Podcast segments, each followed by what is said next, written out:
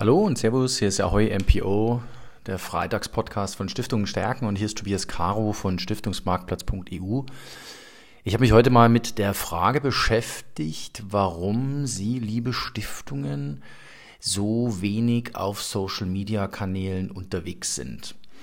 Wir haben vor kurzem hier auf Stiftung Stärken einen Beitrag veröffentlicht, wo es darum ging, äh, dass wir uns mal mit Stiftungswebsites beschäftigt haben, mit Social Media Auftritten, mit Twitter Auftritten, also wo Stiftungen am Ende des Tages unterwegs sind, um das, was sie nun mal ausmacht, beziehungsweise das, was sie zu erzählen haben, auch erzählen zu können. Und was auffällt ist, dass natürlich viele Stiftungen eine Website haben. Über Stiftungswebsites haben wir uns auch schon oft genug hier ausgelassen. Das soll halt weniger das Thema sein. Aber vielmehr interessiert mich die Frage, warum Stiftungen so wenig auf Social Media unterwegs sind. Denn letzten Endes haben Stiftungen für diese Social Media Kanäle, für diese Social Media Plattformen eigentlich genau das, was es braucht, nämlich Geschichten. Geschichten sind der Schmierstoff für die digitale Welt und wenn Stiftungen eines haben, dann sind das Geschichten, beziehungsweise wenn sie eines können, dann ist das Geschichten zu erzählen. Und das hat nun mal mit der Vielfalt der Stiftungslandschaft zu tun, das hat mit der Vielfalt der Stiftungen zu tun, das hat mit den vielfältigen Projekten, mit den tollen und auch wirklich zeitgemäßen und auch in die Zukunft gerichteten Ideen zu tun, die in Stiftungen diskutiert werden, die in Stiftungen angegangen werden und für die man am Ende des Tages hm, auch äh, eine Problemlösung ähm, parat hat, ähm, wo ich mir vorstellen kann, dass ähm, das häufig noch bei vielen Stiftungen ich sage mal, irgendwie zu konservativ transportiert wird. Ich, und ich, ich, ich habe mir jetzt mal ein paar Gedanken gemacht, warum, wieso, weshalb sind Stiftungen äh, einfach auf dieser konservativen Welle unterwegs und sind da nicht ein bisschen progressiver. Ich glaube, dass es für Stiftungen tatsächlich eine gewisse Hürde ist, ähm, das von den Kapazitäten her darzustellen. Das heißt, wenn ich einen Twitter-Account eröffne und ich kann Ihnen sagen, wir haben vor kurzem selber einen Twitter-Account eröffnet und das ist wirklich keine einfache Geschichte. Also Twitter-Account eröffnen ist eine einfache Geschichte, aber das dann wirklich mit Leben zu füllen, das ist tatsächlich keine ganz einfache Geschichte. Also bis man da ein paar Follower hat, das dauert einfach seine Weile. Aber da ist man einfach bei der Kapazitätsfrage. Gibt ganz viele, die schreiben früh einfach einen Gruß an ihre äh, Follower, ähm, guten Morgen, wünsche Ihnen einen schönen Tag und so weiter und so fort. Ähm, es wird ein Link geteilt. Das sind natürlich Kapazitäten, die hier zur Verfügung stehen, auch wenn es nur fünf Minuten sind. Und manchmal ist es tatsächlich so, dass der Stiftungsalltag einfach so voll ist.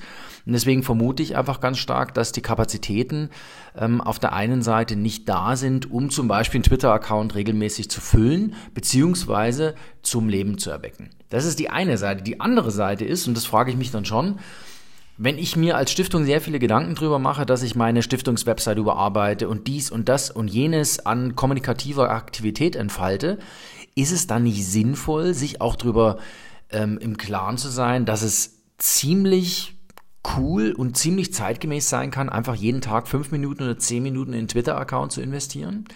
Denn die Frage, die sich mir ganz offensichtlich stellt oder die sich mir offen stellt, ist, ähm, wenn ich keine Kapazitäten für Twitter habe, weil ich woanders vielleicht ein Stück weit zu viele Kapazitäten binde, ob das nicht ähm, die falsche Verteilung von Prioritäten ist.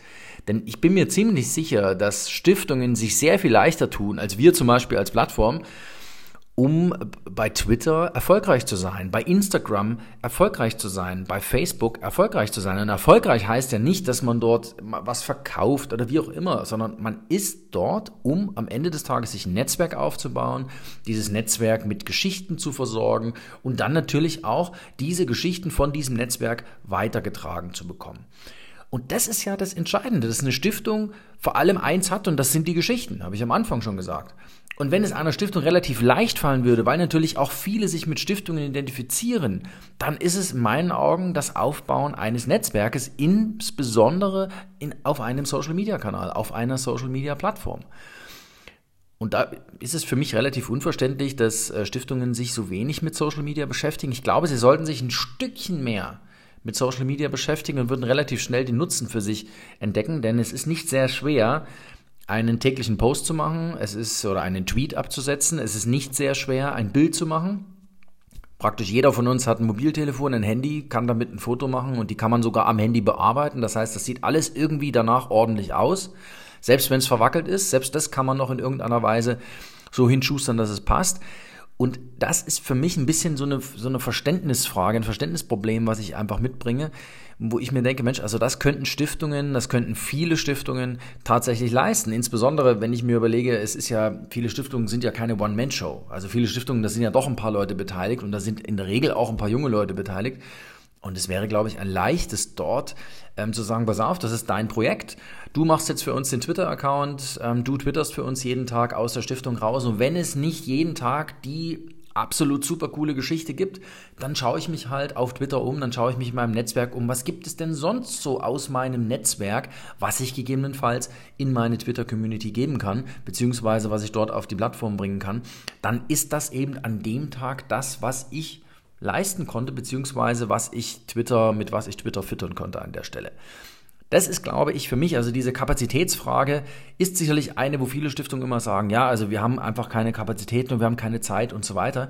Nur wenn man das ein Stückchen weiter dreht, dann könnte ich mir vorstellen, dass sich die Kapazitätsfrage relativ schnell löst und dass Stiftungen relativ schnell erkennen, dass sie eine weitaus größere Wirkung entfalten würden, wenn sie sich auf einer Social-Media-Plattform präsentieren, mit dem, was sie machen, mit dem, was sie umtreibt, mit dem, was sie bewegen sich auf einer Plattform zu präsentieren, ist meines Erachtens deutlich besser, als wenn Sie sich ganz, ganz viel Gedanken machen, wie Sie Ihre Website entwickeln und wie Sie dies und das und jenes machen. Denn die wenigsten Stiftungswebsites, und das muss man einfach so offen sagen, werden zu eigenen Plattformen werden. Wenn mir eine Stiftung erzählt, wir machen unsere Website zur Plattform, dann frage ich sofort, okay, wie schaut es denn mit den Ressourcen aus und wie ist denn der Plan, ähm, das Ganze auszurollen, in welchen Etappen soll das passieren, dann kommt in der Regel relativ wenig zurück, weil es genau diesen Plan nicht gibt.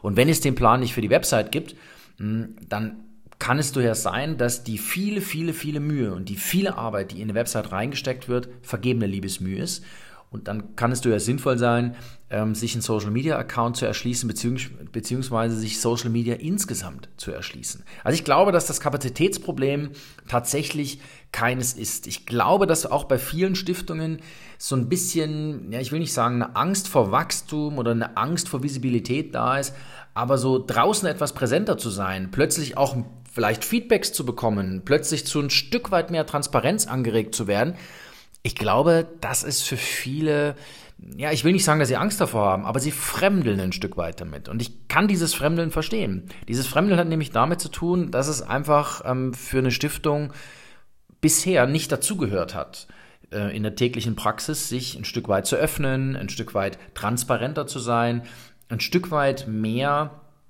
ähm, die Geschichte, die äh, man jetzt zum Beispiel gerade in der Mache hat, in Anführungsstrichen, über eine Plattform zu verbreiten. Das gehörte einfach bisher nicht zur täglichen Stiftungspraxis. Künftig wird es aber zur täglichen Stiftungspraxis gehören. Und äh, wenn Sie sich im Ausland mal umschauen, in den USA, in Großbritannien, ähm, auch in der Schweiz, das, was dort Stiftungen auf ihren Social-Media-Plattformen, auf ihren Accounts leisten, das ist enorm. Das sind natürlich teilweise große Apparate, klar, die haben eigene Teams, die Social-Media-Geschichten machen, die Instagram-Stories zusammen basteln und so weiter. Trotzdem sind viele Stiftungen auch in anderen Ländern deutlich kleiner als die großen Flagship Foundations, die man so kennt und entfalten trotzdem eine Aktivität auf den Social Media Kanälen. Das heißt, ich glaube, es ist weniger, es ist nicht das Kapazitätsproblem, es ist auch nicht das Problem, ähm, dass man das als Stiftung nicht so äh, richtig ähm, gewohnt ist, beziehungsweise das ist vielleicht das Problem, dass man sich einfach ein Stück weit an die neue Zeit gewöhnen muss. Wer nicht mit der Zeit geht, der geht mit der Zeit. Und wenn Stiftungen sich auf Social-Media-Plattformen künftig nicht präsentieren, dann kann es durchaus sein, dass das Interesse an Ihnen als Stiftung schlicht und ergreifend vorübergeht. Dass Stiftungen einfach nicht mehr die Wahrnehmung haben, die sie heute haben, schlicht und ergreifend, weil die Wahrnehmung woanders hinwandert. Und das ist der Effekt, den Social-Media-Plattformen letztendlich mit sich bringen. Es könnte aber auch noch was Drittes sein. Es könnte auch noch ähm, das Problem sein oder es könnte die Hürde sein, ähm, dass Stiftungen ein bisschen Respekt davor haben, äh, die Inhalte zu ähm, produzieren, beziehungsweise dass sie sagen, Mensch, das ist doch für uns, wir können doch nicht, wir sind doch so eine kleine und jeden Tag ein Video und ein Bild und ein Text. Ich glaube, diese Hürde stellt sich tatsächlich für diejenigen, die nicht so versiert sind, im Umgang mit Inhalten. Ich glaube, die Hürde stellt sich aber für Stiftungen im Allgemeinen eigentlich überhaupt nicht. Denn es ist für Stiftungen nicht das Problem, einen Text zu produzieren. Ich kann mir nicht vorstellen, dass es in irgendeiner der 23.000 deutschen Stiftungen oder in einer der 14.000 schweizerischen Stiftungen ähm, in irgendeiner Weise ähm, eine Stiftung gibt, die nicht in der Lage ist, ähm, eine Geschichte von sich zu erzählen, die nicht in der Lage ist, ein paar Bilder zu ihren Projekten zu machen, die nicht in der Lage ist, einen kleinen Podcast zu sprechen, wenn die letzte Gremiensitzung war und die Ergebnisse einfach in den Podcast zu packen. Ich glaube nicht, dass das das Problem ist. Deswegen ist das für mich ein vorgeschobener Grund, eine vorgeschobene Hürde, ähm, die in meinen Augen relativ einfach zu überspringen ist, weil sie keine Hürde ist. Ähm, es ist ein kleiner Huckel, über den ich äh, ja drüber hopsen kann. Aber das ist in Wirklichkeit nicht das, was eine Stiftung bremst, äh, um auf Social Media ähm, präsent zu sein. Ich kann mir vorstellen, dass für viele Stiftungen das Thema Transparenz eines ist. Ich hatte es gerade schon angesprochen, was sie einfach ein Stückchen abhält. Denn wenn man auf den Social Media Kanälen unterwegs ist, ist man tatsächlich eine ganze Ecke transparenter.